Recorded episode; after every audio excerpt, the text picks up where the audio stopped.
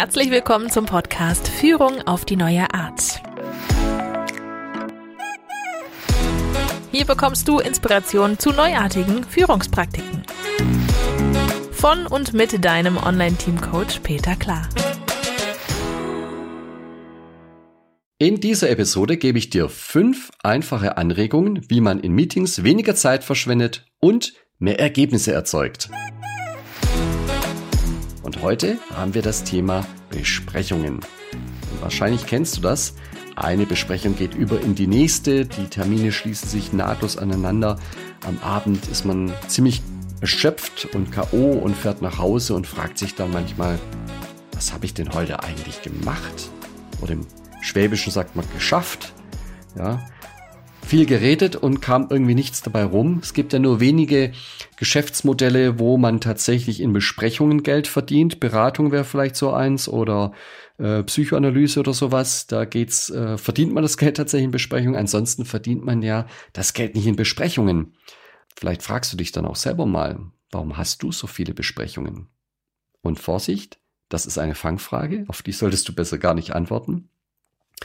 Besprechungen sind ja durchaus gut und notwendig. Häufig allerdings ersticken sie schlicht und einfach in Ritualen, in Zeremonien. Manchmal kommt es einem so ein bisschen vor, eher wie an einem königlichen Hof, ja, dass dort Zeremonien gefeiert werden und äh, ja, so ein Meeting mehr dazu dient, den Status und die Hierarchie zur Schau zu stellen, als tatsächlich ein akutes Problem für einen Kunden zu lösen. Das kommt auch vor, aber in manchen Meetings ähm, scheint mir das irgendwie eher nicht so der Fall zu sein.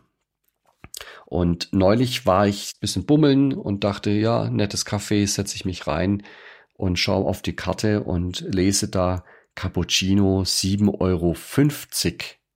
Mich hat der Schlag getroffen. Ja. Bis mir klar wurde, naja, das Café ist hier natürlich in der besten Lage, in der Fußgängerzone, liegt toll. Man hat hier gemütliches Sitzen und vor allem, wenn man sich so umschaut, ja, wer gibt denn für ein Cappuccino 7,50 Euro aus? Äh, und jeder weiß, dass das ein traditionelles Kaffee ist hier an dieser Stelle. Ähm, ja, da geht es nicht darum, einen Kaffee zu trinken, da geht es darum, gesehen zu werden und auch zu sehen. Und bei dem ein oder anderen Meeting habe ich auch den Eindruck, da geht man nicht hin, weil man dort etwas bewegen möchte, sondern dort muss man dabei sein, um gesehen zu werden. Das ist ein, eine Auszeichnung, in diesem Meeting äh, dabei sein zu dürfen. Was wird da gemacht? Hm, ja, das ist vielleicht nochmal ein anderes Thema. Also, der erste Tipp, den ich dir gebe, um Meetings zu beleben, lautet, die Teilnehmer entscheiden selbst über ihre Teilnahme. Also, ich kann entscheiden, ob ich hingehe oder nicht. Und in aller Regel, die meisten Mitarbeiterinnen und Mitarbeiter werden sich fragen, kann ich dazu etwas beitragen in diesem Meeting? Wenn ja, werden sie gerne hingehen, weil sie auch einen Sinn darin sehen, hinzugehen. Und wenn sie keinen Beitrag leisten können, dann werden sie auch nicht hingehen. Und wenn das alle so machen, dann kann es durchaus sein, dass das Meeting schlicht und einfach ausstirbt, weil keiner mehr kommt. Ja? Wenn man alleine da sitzt, macht es keinen Spaß, dann wird dieses Meeting irgendwann mal abgesagt und vielleicht macht man sich dann Gedanken, wozu machen wir es denn überhaupt? Ja, kann auch sein, dass ich feststelle, ja, hm, ich kann leider nichts dazu beitragen, vielleicht mein Kollege, dann schicke ich einfach den in das Meeting. Ja, und das ist auch gut so, Darauf wäre vielleicht derjenige, der einlädt, gar nicht gekommen, dass es da noch jemand gibt, der dem Thema viel besser entsprechen kann. Zweiter Tipp, den ich habe. Gib immer Bescheid, worum es geht in dem Termin, in den anstehenden Termin. Was ist das Thema? Welches Problem wollen wir lösen? Wenn ich freiwillig teilnehmen kann und ich mich entscheiden muss, gehe ich hin, schicke ich jemand anders, gehe ich nicht hin, dann sollte ich ja auch wissen, um was es da geht. Wenn das Problem, das zu lösen ist, etwas ist, was mich interessiert und wo ich was beitragen kann, komme ich natürlich auch gerne. Und wenn das Thema für mich uninteressant ist, dann komme ich einfach nicht. Dazu muss ich das Thema kennen. Also in die Einleitung für jeden Termin bitte immer das konkrete Thema reinschreiben. Und auch mir geht es so, ja. Manchmal ist man ja sehr schnell dabei und hat so ein äh, aus der Hüfte geschossen einen Kreis von Leuten, die man zu einem Thema einlädt. Ähm, und wenn man dann sich überlegt und sagt, was ist denn heute das Thema, denkt man auch oft nochmal darüber nach, sind es überhaupt die richtigen Teilnehmer, die ich eingeladen habe und stellt dann fest, ja, wir können das Thema doch gar nicht diskutieren ohne die eine oder andere Person, äh, weil die davon direkt betroffen ist und zack, kommt man zu einem ganz anderen Teilnehmerkreis. Also auch das ist ein Mehrgewinn, wenn ich mir Gedanken darüber mache, worum geht es im nächsten Termin. Dritter Hinweis von mir, vorab Informationen zur Verfügung stellen. Das erhöht den Wert der gemeinsamen Zeit, weil man in der gemeinsamen Zeit auch gemeinsam an der Problemlösung arbeiten kann oder an dem Problembewusstsein arbeiten kann. Wenn es darum geht, irgendwelche Informationen zu weiterzugeben, zum Beispiel eine Präsentation, dann kann man die auch im Vorfeld bereits verschicken. Das hat den großen Vorteil, dass sich jeder zu der idealen, für ihn idealen Zeit diese Informationen anschauen können.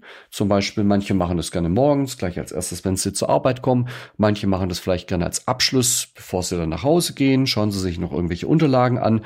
Oder manche nimmt sich das auch ähm, für das Loch nach dem Mittagessen vor, um dort einfach so ein paar Informationen durchblättern zu können. Und ähm, ja, das kann jeder selbst steuern, wann er das machen möchte und auch in welchem Tempo man das machen möchte, wenn ich in dem Thema schon tief drin bin, weil ich mir die Unterlagen vielleicht nur quer lesen, um zu schauen, ist da noch was, was mich überrascht und wenn nicht, dann kann ich durchblättern. Wenn ich in einem Thema komplett noch neu bin und noch keine Informationen dazu habe, dann werde ich die Informationen vielleicht sehr intensiv durcharbeiten wollen. Und was mir da auch auffällt, wenn ich etwas präsentiert bekomme, dann ist ja jemand da, der über das Thema spricht. Und es ist so eine Eigenschaft, die ich bei mir festgestellt habe. Ich bin nicht gut darin, über etwas nachzudenken, wenn jemand anders zu mir spricht. Ich kann entweder zuhören oder nachdenken, aber beides kann ich irgendwie, kann ich nicht gut. Das heißt, wenn ich mir auch über das, was da in dieser Präsentation, in diesen Vorabinformationen drin ist, Gedanken machen möchte, dann kann ich das nicht, wenn ich äh, drin sitze und mir das präsentiert wird. Dann ist mir das tatsächlich lieber, ich bekomme die Informationen vorab geschickt. Vielleicht geht's nicht jedem so, das mag schon sein. Manche können vielleicht auch ihre Gedanken sortieren, während sie irgendjemandem zuhören. Mir geht das eher so, dass ich das nicht kann. Und vielleicht äh, berücksichtigst du auch so Menschen wie mich und schickst solche Informationen künftig eher vorab. Alternativ könnte man auch beides anbieten und sagen, hier ähm, 20 Minuten vor der eigentlichen Sitzung äh, präsentiere ich die Information nochmal und da gibt's dann auch die Chance, Fragen zu stellen. Äh, wer die Information nicht braucht, der kommt dann einfach erst zu dem Termin und dann gehen, geht's los, dann haben alle denselben Informationsstand.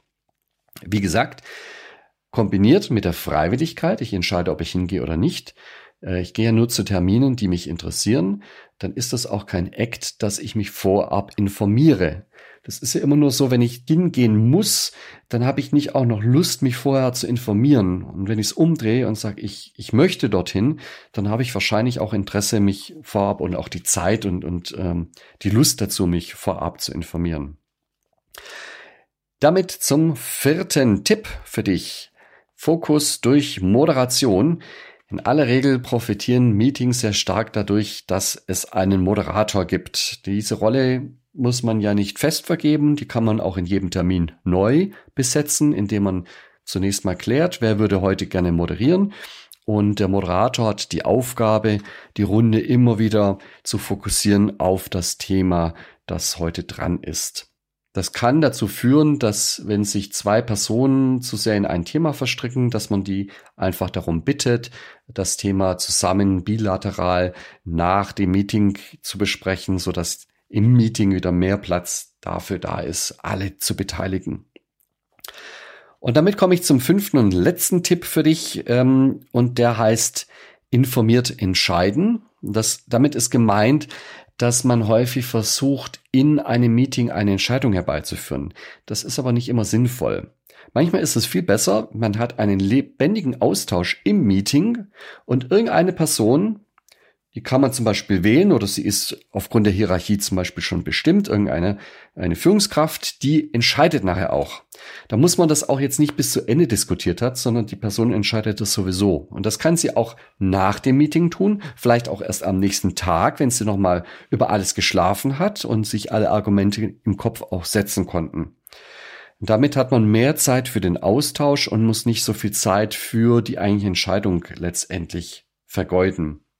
Und im Nachgang werden häufig die besseren Entscheidungen getroffen, weil die dann nicht mehr im Effekt getroffen werden. Also, das waren meine fünf Vorschläge für eine Besprechung, wie man sie besser machen kann. Besprechungen sind notwendig und sie müssen nicht trocken oder langweilig sein.